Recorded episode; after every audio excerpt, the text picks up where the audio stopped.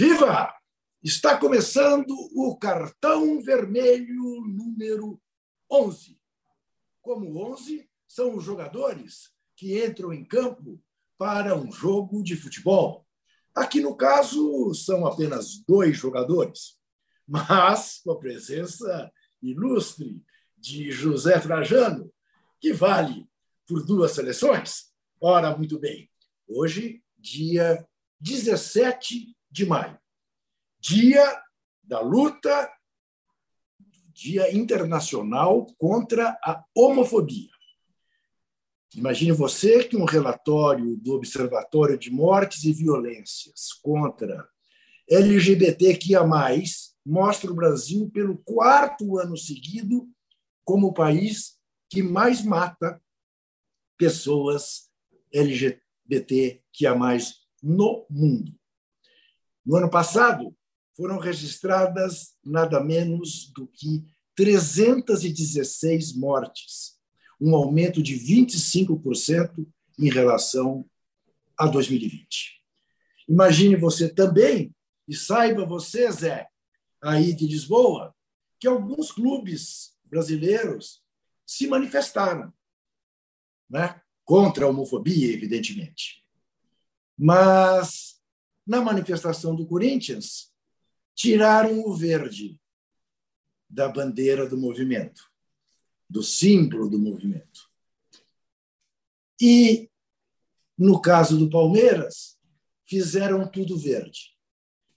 O que eles não percebem é que, em última análise, isto revela que eles estão mais preocupados com o clubismo do que com combater a homofobia.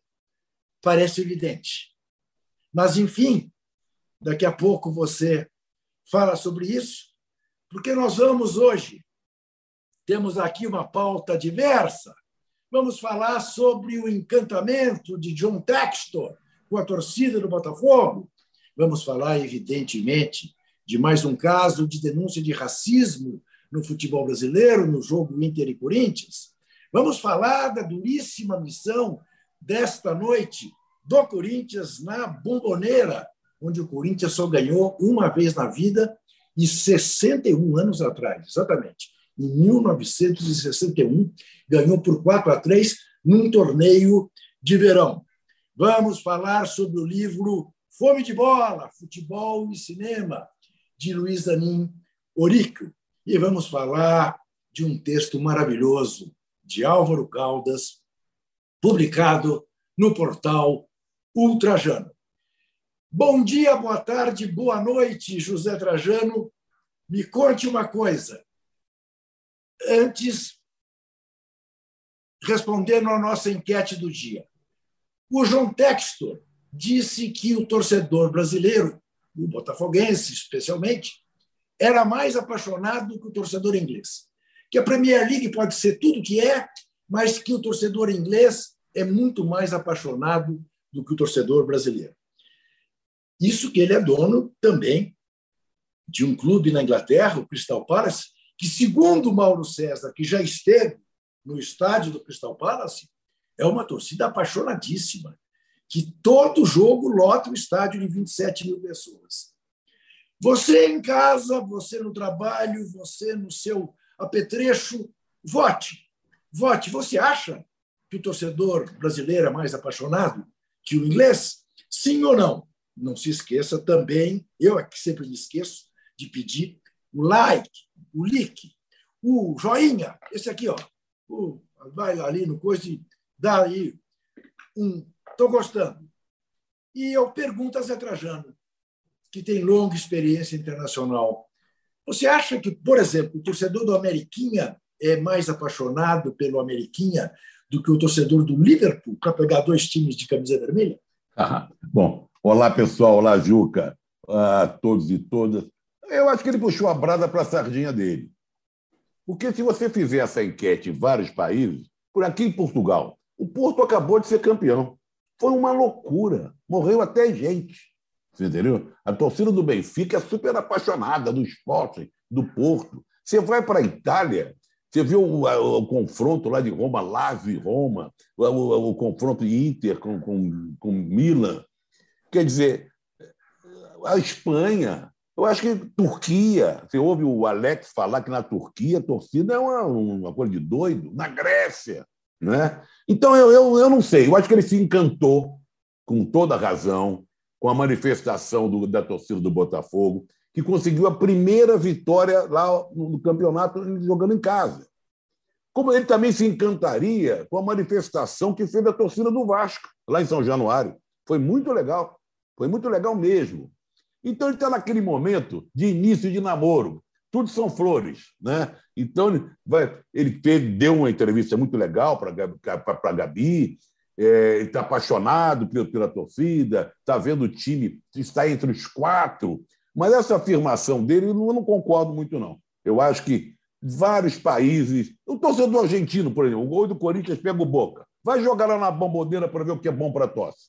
O que é a torcida do Boca. Então não é bem assim. Mas quem está apaixonado, início de namoro, a gente entende.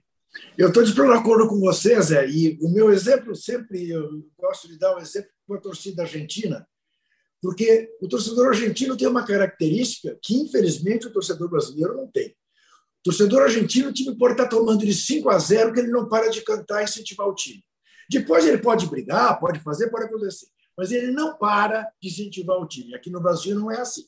Né? A gente já cansou de ver, inclusive torcedor do time anfitrião está perdendo e gritar olé, porque está tomando um baile do visitante. Né? O torcedor brasileiro não tem essa persistência que o torcedor argentino tem. E depois eu fico me perguntando, para quem viu, né, para quem já viu o que o torcedor do Liverpool é capaz de fazer. Sim, sim. Aquela entrada em campo do Liverpool com eles cantando o Você Nunca Andará Sozinho, aquilo é um negócio de levantar de fundo, né, Zé? Você falou da torcida argentina. O primeiro jogo que eu levei meu filho Pedro, mais novo, ao, ao vivo, no campo do Morumbi, foi um jogo do Boca. Boca contra São Paulo, se não me engano, contra o Santos. Ele ficou tão apaixonado pela torcida do Boca, que batia aqueles tambores, aqueles surdos, aqueles, aqueles sem parar, que quando acabou o jogo eles continuavam tocando, que ele queria ir lá de encontro à torcida para ficar junto. Eu falei, não, vamos embora, que aí o negócio da festa é deles, não é nosso e tal.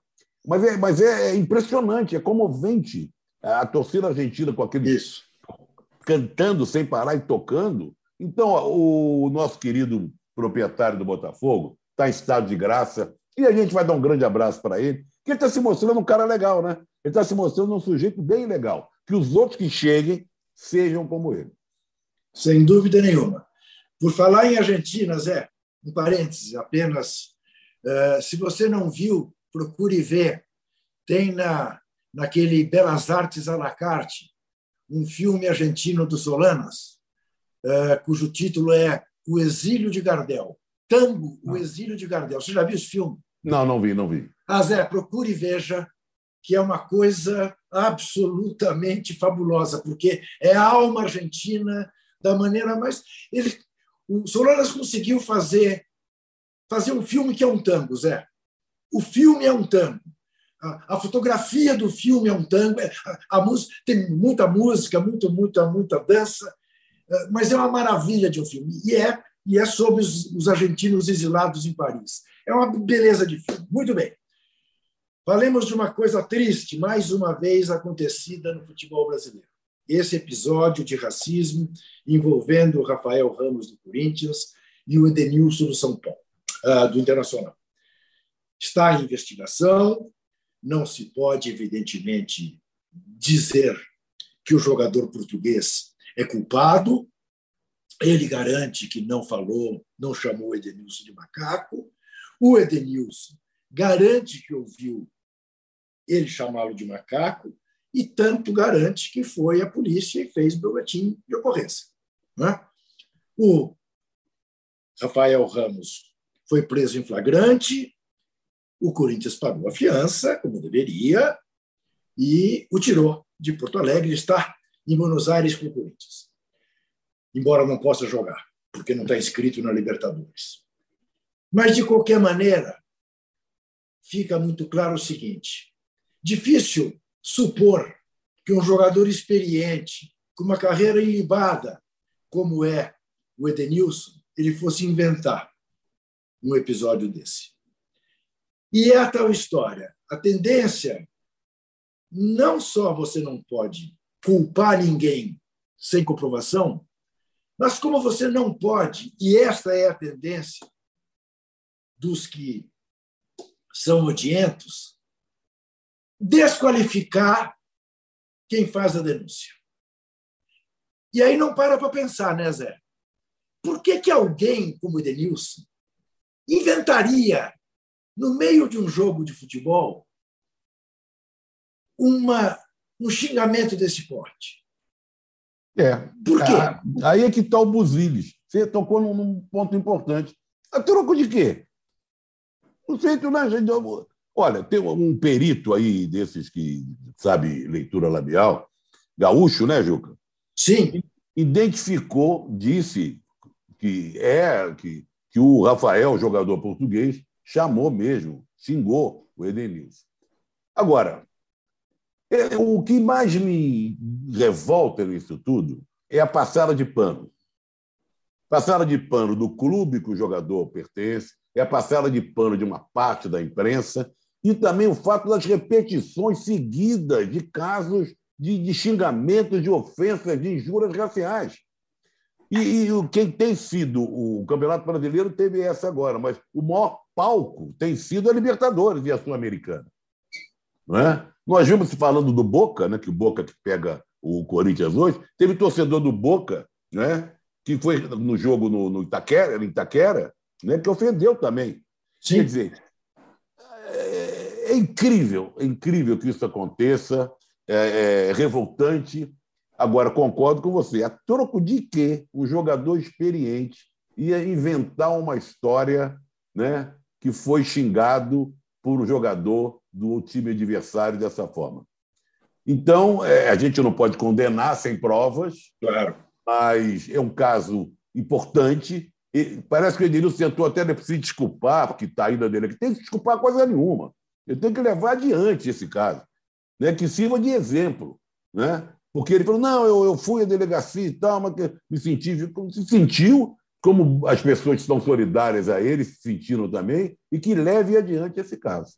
É, porque, aliás, nós temos um exemplo né, do grafite que não levou adiante o caso quando foi ofendido né, na Libertadores, num jogo do São Paulo contra um time argentino, e o grafite não vive para se arrepender de não ter levado adiante. Diz isso.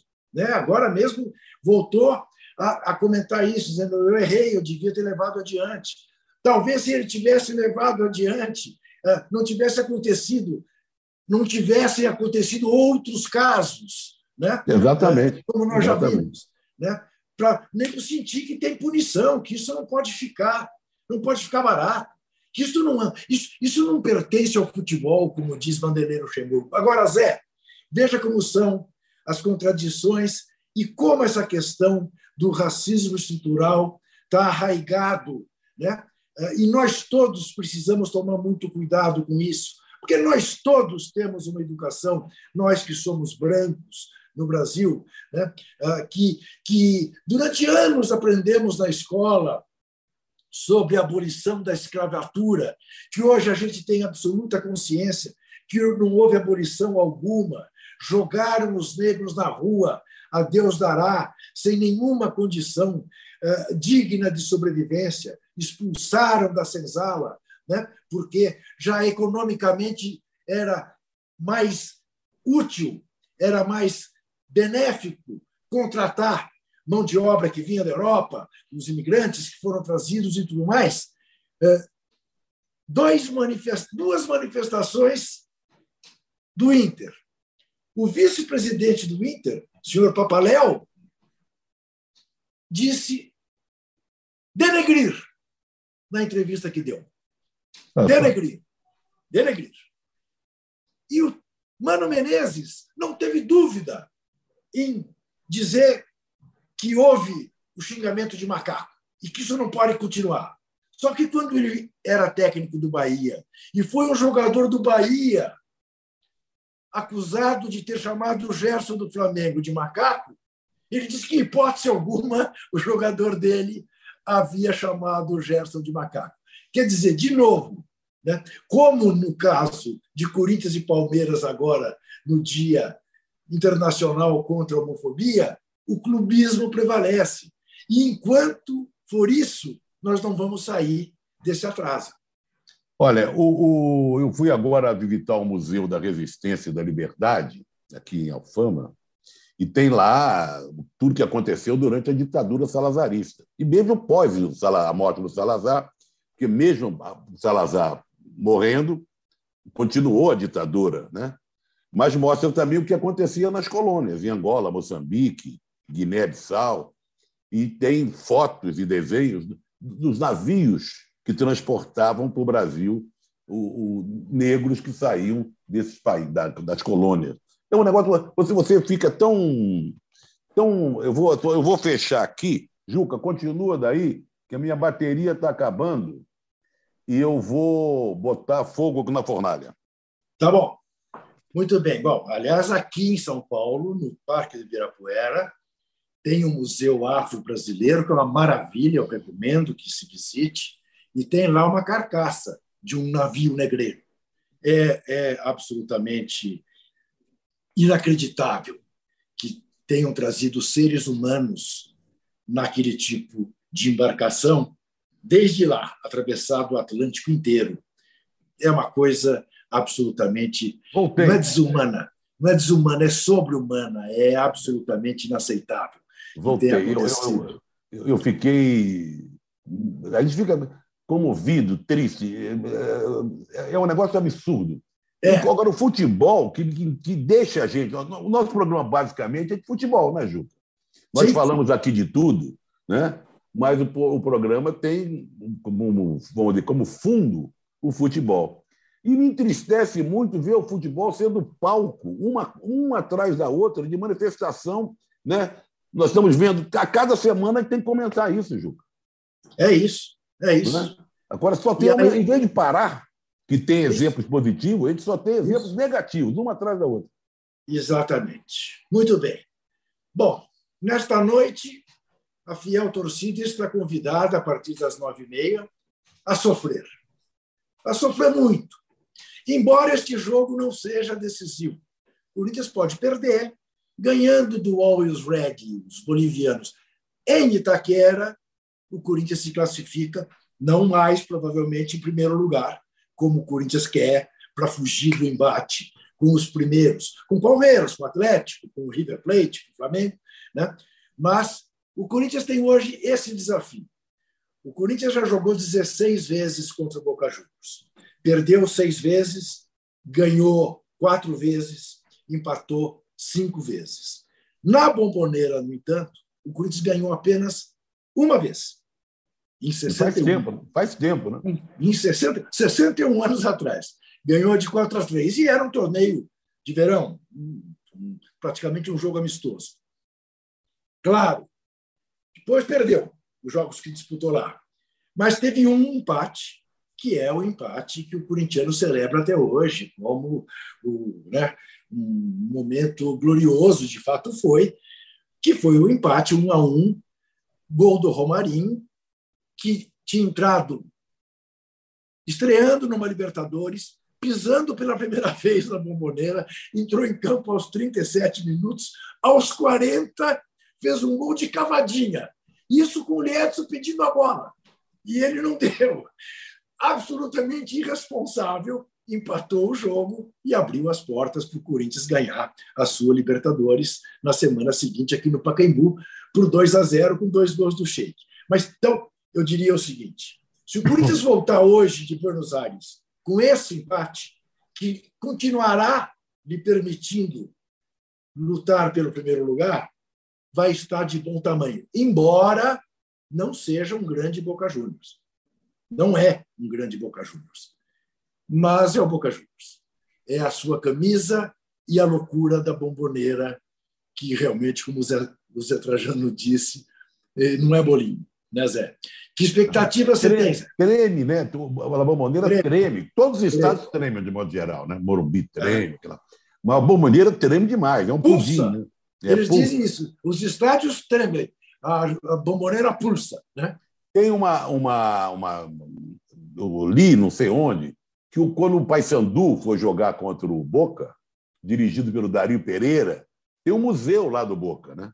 Que ele levou o time do Paysandu para conhecer o museu e tem um determinado momento que tem aqui, como tem no Museu do, do Futebol Sim, no Pacaembu, que tem o- a torcida e os gritos da torcida, ah, aquela coisa enfurecida, para os Sim. jogadores já tomarem contato com aquilo no- e não ficarem surpresos na hora de entrar em campo. Deu certo, não é? Agora, não, mesmo não sendo grande Boca, não é o melhor Boca de todos os tempos, pelo contrário, né? O Sim. Boca não é mais o mesmo faz muito tempo. Na bomboneira é fogo na jaca. A minha expectativa é do jogo muito pegado, muito pegado. O Corinthians está em ascensão. O Vitor Pereira tem conseguido armar um time. Pô, o Corinthians é líder, não é? O Corinthians é líder do brasileiro.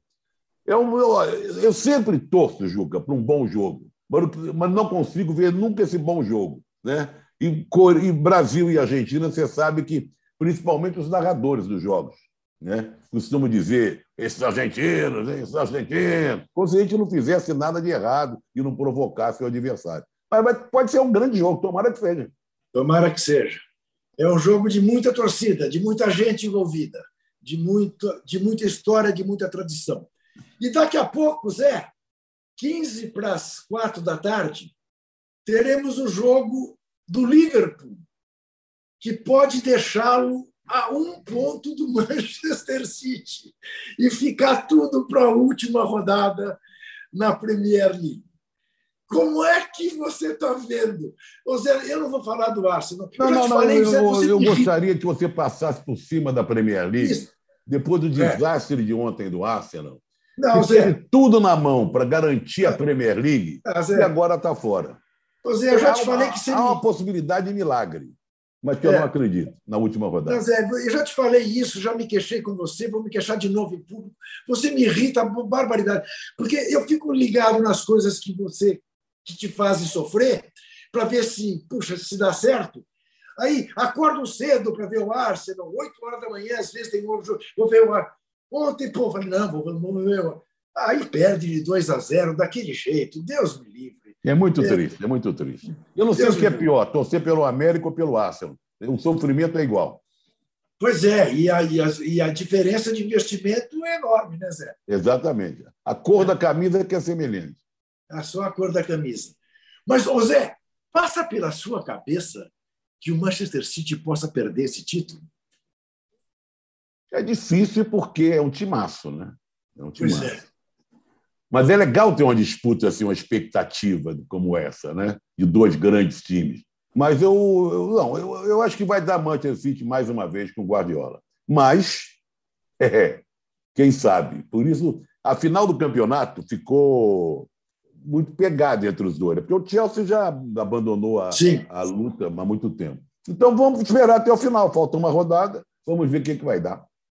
Muito bem. Nós vamos fazer um rápido Pede para o pessoal botar aí o link aí. O... Isso. Vamos lá. Vamos. Você vote na enquete. O torcedor brasileiro é mais apaixonado que o torcedor inglês? Sim ou não?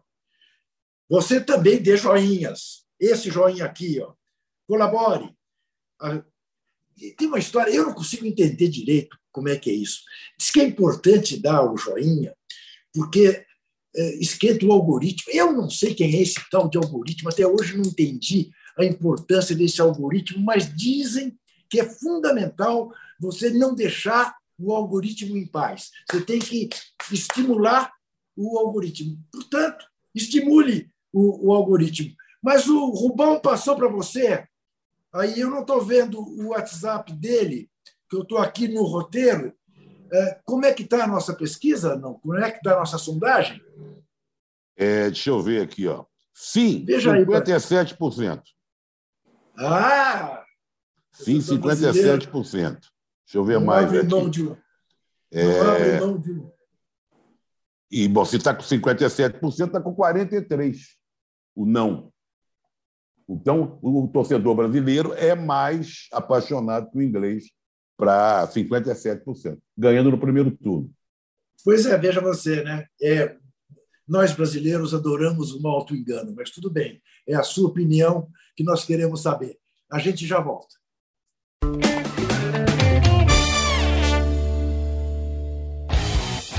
Futebol sem fronteiras. Jogo jogado dentro do campo e fora dele.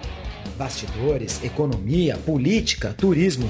O podcast do UOL para quem gosta de futebol internacional e tudo o que vai além de um simples grito de gol. Futebol Sem Fronteiras, toda quinta, comigo, Júlio Gomes e Jamil Chad, no canal UOL. Todos os dias, às 9 horas da manhã, você tem um encontro marcado com o esporte aqui no canal UOL.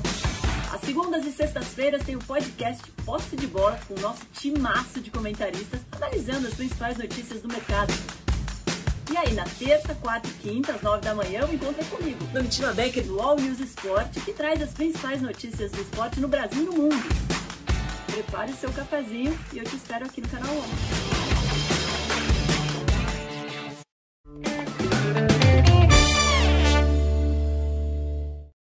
Estamos de volta com o cartão vermelho número 11. Vamos falar de cultura, mas antes vamos falar de um superchat do Nu Lorde do Abismo. Diz ele que a histórica chuva de objetos no escanteio, na bomboneira, é alguma coisa indefensável. Que ainda bem que agora foi proibida. O, Lorde do Abismo, proibido foi sempre, nunca pôde. Né? É, mas, de fato, há exageros, e é indiscutível que haja exageros. Não, não, ninguém faz apologia disso, não. Se, se você entendeu assim, nós Trajano falou, que eu falei, é a coisa do, do estádio. Não, da paixão, da, não da molecagem, da, da, da não, não, isso não, da violência. Coisa dentro da, não, não há o que defenda isso.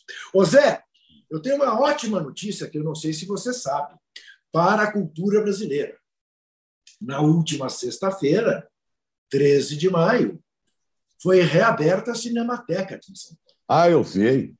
Depois de uma luta de dois anos eu lembrei muito de você ao, ao acompanhar a reabertura. Para quem não sabe, na Cinemateca está a história do cinema brasileiro. Inclusive o arquivo do Canal 100, que foi uhum. a melhor cobertura de futebol já acontecida na história do Brasil, porque eram câmeras no chão, um grande cinegrafista chamado Torturra, eh, que fazia maravilhas. Né? Canal 100 é uma coisa lindíssima de se ver. A Cinemateca está reaberta. Foram dois anos de luta contra essa barbárie obscurantista uh, que, que, que, se.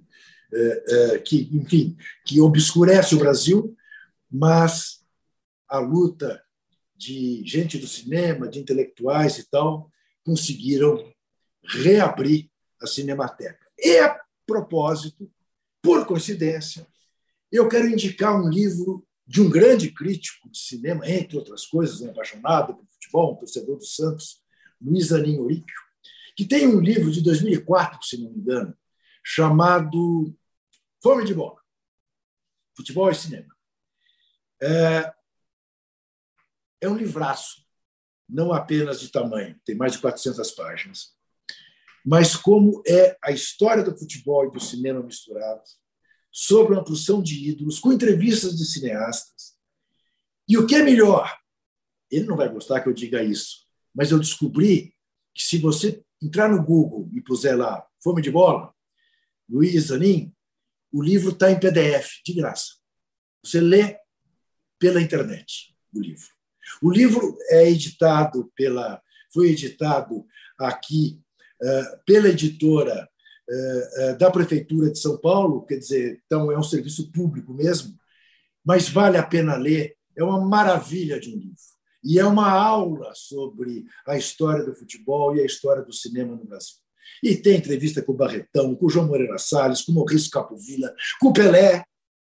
Com o Pelé. É uma beleza de um livro. Recomendo vivamente. Você, você leu esse livro, Zé? Você lembra dele? Não li, mas eu conheço, como, eu conheço o Zanin como um grande crítico de cinema, né? Eu, uhum. se não me engano, ele é torcedor do Santos. Posso estar enganado. Santos, Santista roxo, doente, né? Doente, doente, doente. Torcedor Santista roxo. Isso. Mas mas você, você tinha também um toque de cultura que você queria dar sobre Milton Nascimento. Ah, sim.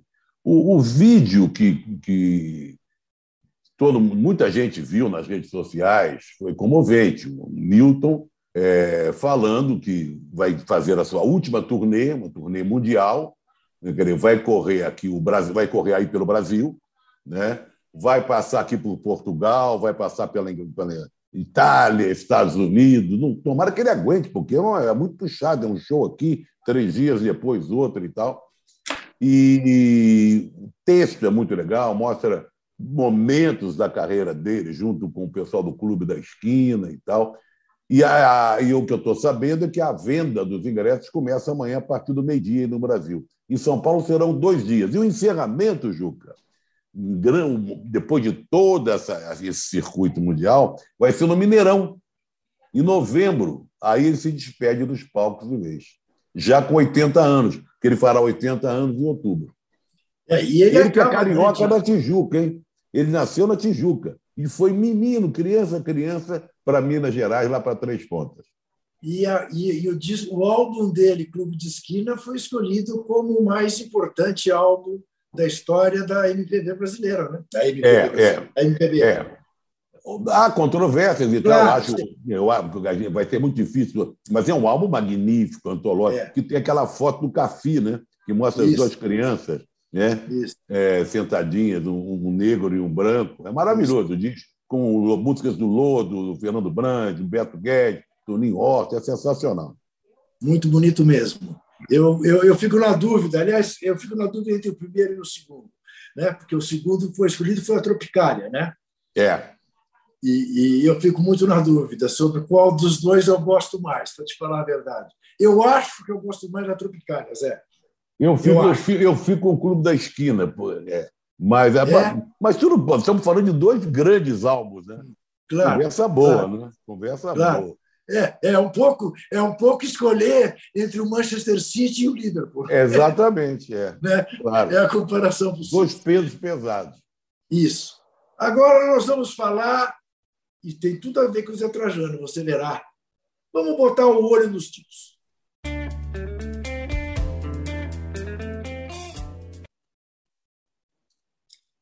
Ô Zé, você sabe, quem, quem está nos vendo, claro que sabe, José Trajano mantém um portal maravilhoso chamado Ultrajano, ultrajano.com.br, facinho, que publica diversos jornalistas, colunistas e tudo mais. Um deles é um velho, um velho antigo, nesse sentido, antigo e brilhante jornalista do Rio de Janeiro, chamado Álvaro Caldas, que não é apenas um brilhante jornalista, é alguém que escreve divinamente. É um literato. E ele escreveu, nesta semana, ele escreveu um artigo para o Ultrajano, cujo, tipo, cujo título é De Catarina II a Lenin. A Rússia chegou a Putin. De Catarina II a Lenin, a Rússia chegou a Putin. É muito mais do que um, um texto histórico, uma reportagem contando a saga da Rússia, é uma sublime mistura entre história, política e literatura. Literatura.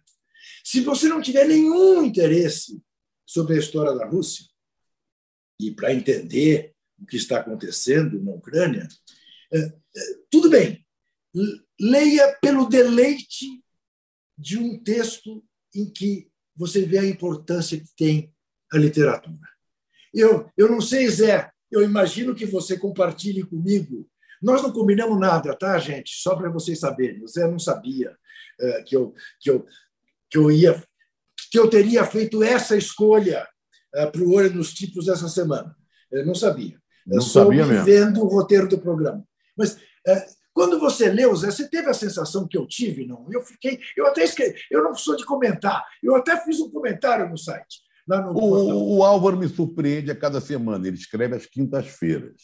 Aliás, ele tem 80 anos, nós falamos de gente que está fazendo 80 anos. E ele é um professor de jornalismo, ele tem, ele tem, ele tem um Tirando o Capuz, que é, que é um livro não, muito não. importante, Isso. E, e, que narra. O Álvaro foi um preso político, foi torturado né, na época da, da ditadura, e ele narra e tudo isso no seu livro Tirando o Capuz. O Álvaro é um. É um me orgulha muito ter entre os colunistas lá do Ultrajano o querido o Álvaro Caldas. Então, ele nos brinda cada semana. Ele já escreveu cada coisa assim. Ele, ele, ele, anda lendo muito. Então, quase toda semana, nas crônicas dele, ele está puxando um livro, de, mostrando a importância de determinado livro, é, chamando quem lê a coluna dele para ler determinada obra. Parabéns ao Álvaro. E Não, boa lembrança é. sua. E é muito auspicioso a gente ver um cidadão aos 80 anos com esse nível de produção. Né? Ah, porque, além do mais, é isso, e não precisa acreditar em mim, vá ler, que você verá, é um texto jovem, é um texto que tem um frescor, é um texto que você começa a ler, você não consegue parar tão bem encadeado que é, realmente é uma maravilha. Eu recomendo vivamente ultrajano.com.br. Não estou fazendo propaganda do portal do meu amigo, do meu parceiro. Estou... Pode fazer à vontade, mas faça à não, vontade. Não, sim, depois, depois a gente acerta isso.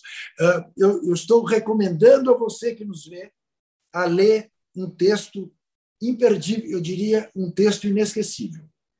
Você pode achar que eu esteja exagerando, leia e depois me diga se eu estou exagerando. A gente vai fazer mais um rápido intervalo, mas não sem antes te pedir para votar na nossa enquete. O como torcedor é tá brasileiro. Ver, como é que está o Rubens? Vamos lá, o que o Rubens mandou aí? O torcedor brasileiro é mais apaixonado que o torcedor inglês? Como... Deixa eu ver aqui. Diz. 56 a 44. 5, 46. 44, não, deu 44. uma subidinha, mas não, não o suficiente para levar para o segundo turno. Tá Continua certo. ganhando o torcedor brasileiro. E dê o tradicional joinha, que faz bem para nós outros. Até já.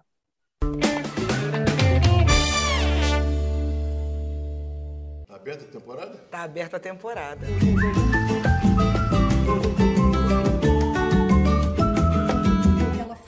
escrita para ser. Para ser vilã. Nem vilã, você é uma cachorra filha da pé. Funk para mim é um som de preto, de favelado, mas quando toca ninguém fica parado. É, olhar pra favela e tem um preto ali se comunicando Sim. ali com outras pessoas ali. Por amor sincero, alguém jurar a estrela d'Alvaí buscar. E ao seu bem oferecer também. Belo pratinho com as cores da bandeira do Brasil.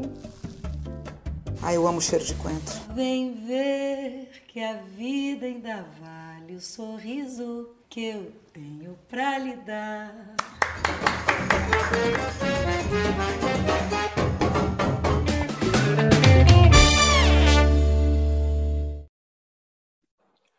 Muito bem, temos aqui. Que legal ver a nossa, a nossa Vascaína, né? Tereza Cristina está exultante, botou no Twitter imagens Isso. da torcida do, do Vasco vibrando com o jogador. Ela que acompanha ali, para e passa o time do Vasco. Zé, você não sabe quem eu acabo de ver na tela aqui da minha televisão.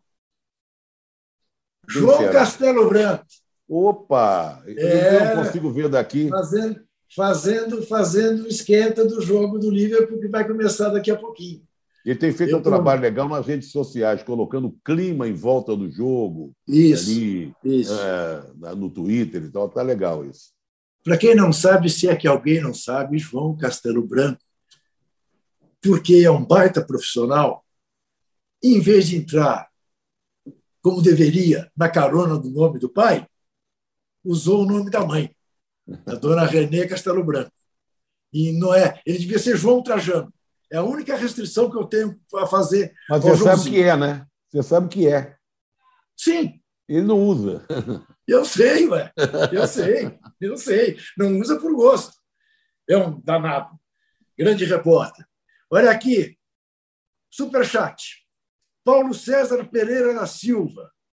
Caros Juca e Trajano, comentem sobre a pífia gestão do meu tricolor. Piscina sem água, joias da base saindo de grátis, diz ele.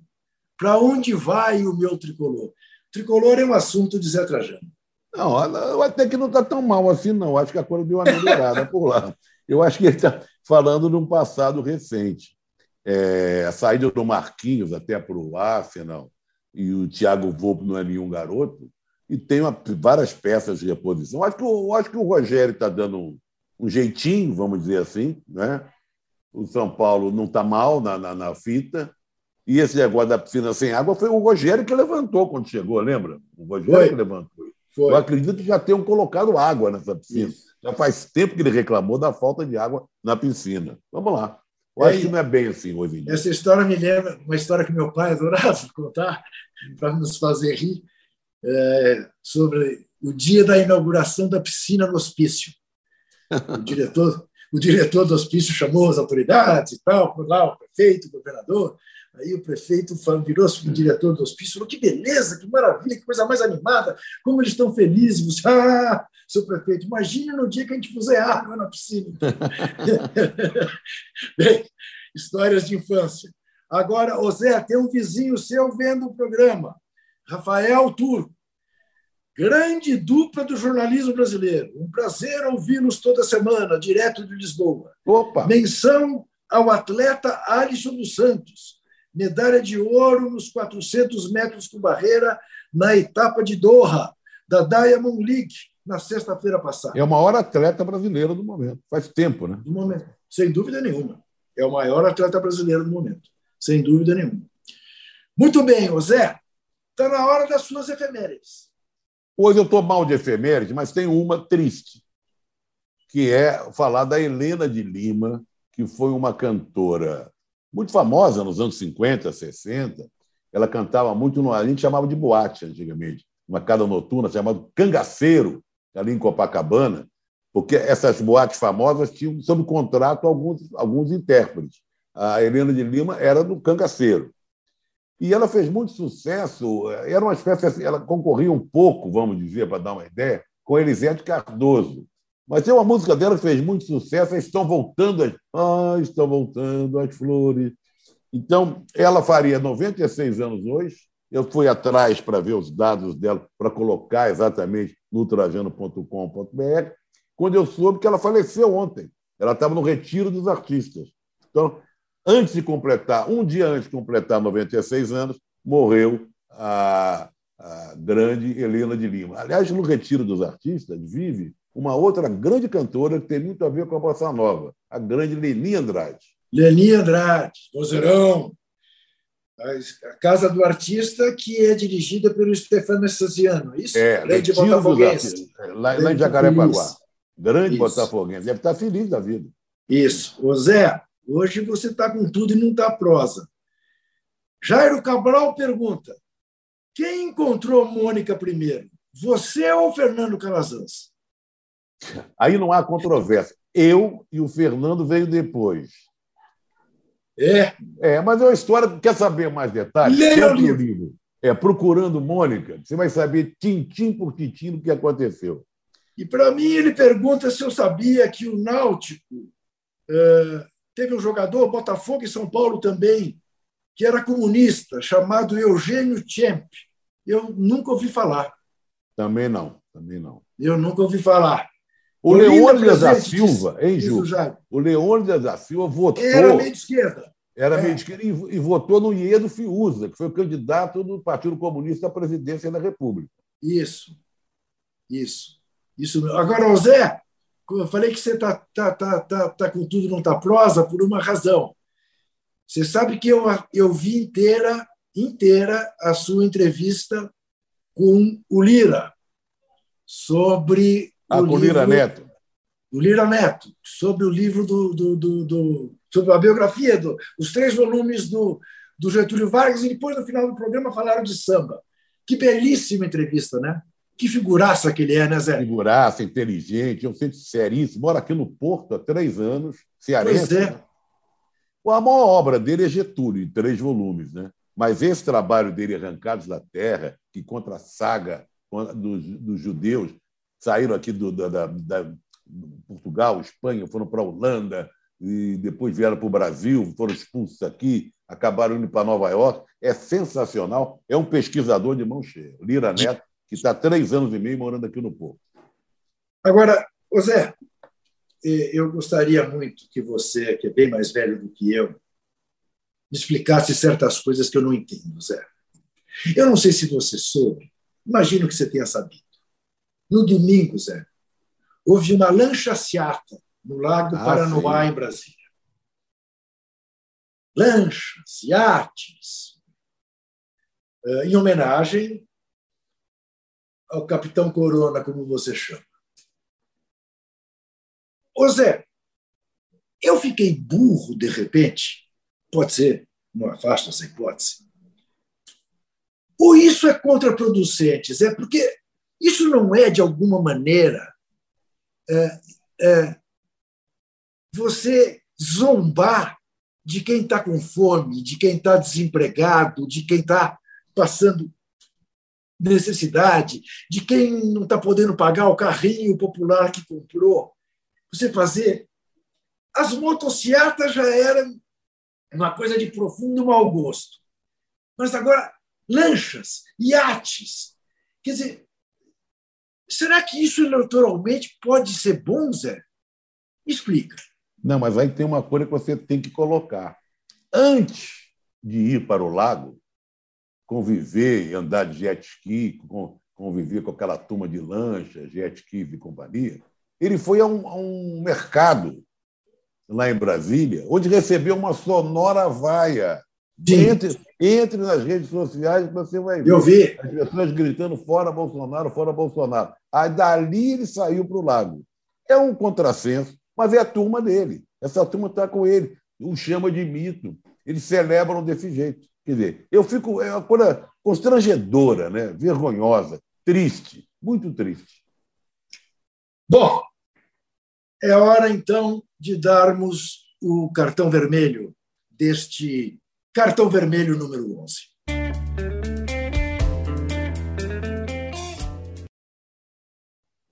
E eu vou dar o cartão vermelho não para ninguém especialmente, que fique claro, porque estamos esperando o resultado do inquérito. Mas eu vou dar o cartão vermelho, já não era sem tempo, para o racismo, para o racista, para quem passa pano, para quem naturaliza este sentimento odioso, desumano, covarde, esse sentimento que não pode habitar o coração, a mente de nenhum outro ser humano.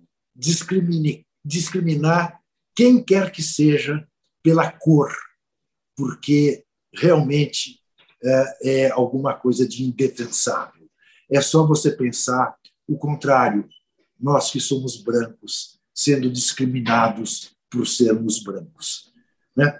É, não gostaríamos. Então, o cartão vermelho é por racismo se é que o Zé não tem mais alguém que ele queira. Não, ô, Juca, eu gostaria de dar cartão vermelho para muita gente que merece cartão vermelho a cada minuto. Mas esse que você deu já basta que sirva de, de lição. Só queria mandar um abraço para o Daniel, que outro dia mandou um WhatsApp para mim. Foi nosso companheiro na ESPN, no departamento comercial, que não perde de jeito nenhum cartão vermelho.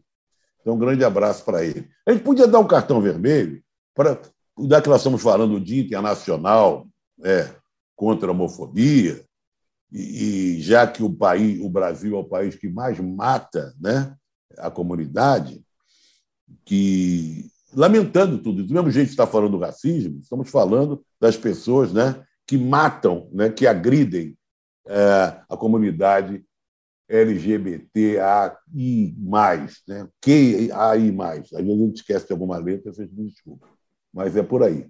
Voltamos é terça-feira que vem. Só quero dizer que em Lisboa, agora, Juca, são, são mais quatro horas.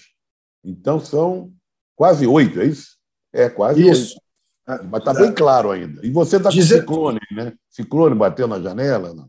Faltam nove minutos para as oito horas em Lisboa, faltam nove minutos para as quatro horas em Brasília. No momento em que fechamos a nossa sondagem, 55 a 45.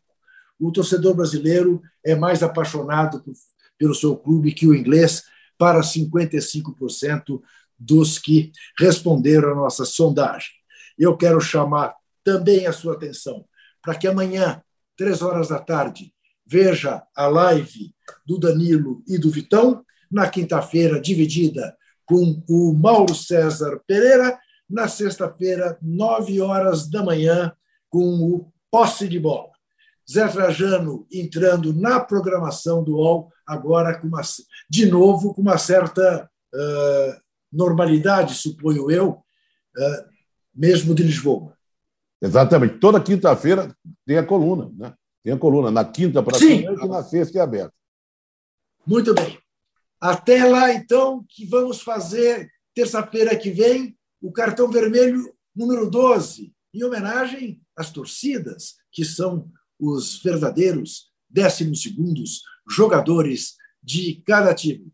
Muito obrigado a todos. Obrigado, Rubão. Nós temos um Rubens além, um Rubens atrás de nós, o Rubens Lisboa, é, é parente da, da, cidade onde, onde está José Trajano, é primo irmão uh, de Lisboa, capital de Portugal. Rubão Lisboa, que nos dá toda a retaguarda possível e imaginável. Até terça. O cartão vermelho tem apresentação de Juca Kifuri e José Trajano, produção de Rubens Lisboa, coordenação de Carolina Escobar e Fabrício Venâncio, direção de Felipe Virgili, Antoine Morel, gerente-geral de Move, Murilo Garavelo, diretor de conteúdo do UOL, e você pode ouvir este e outros podcasts em uol.com.br barra podcasts. UOL.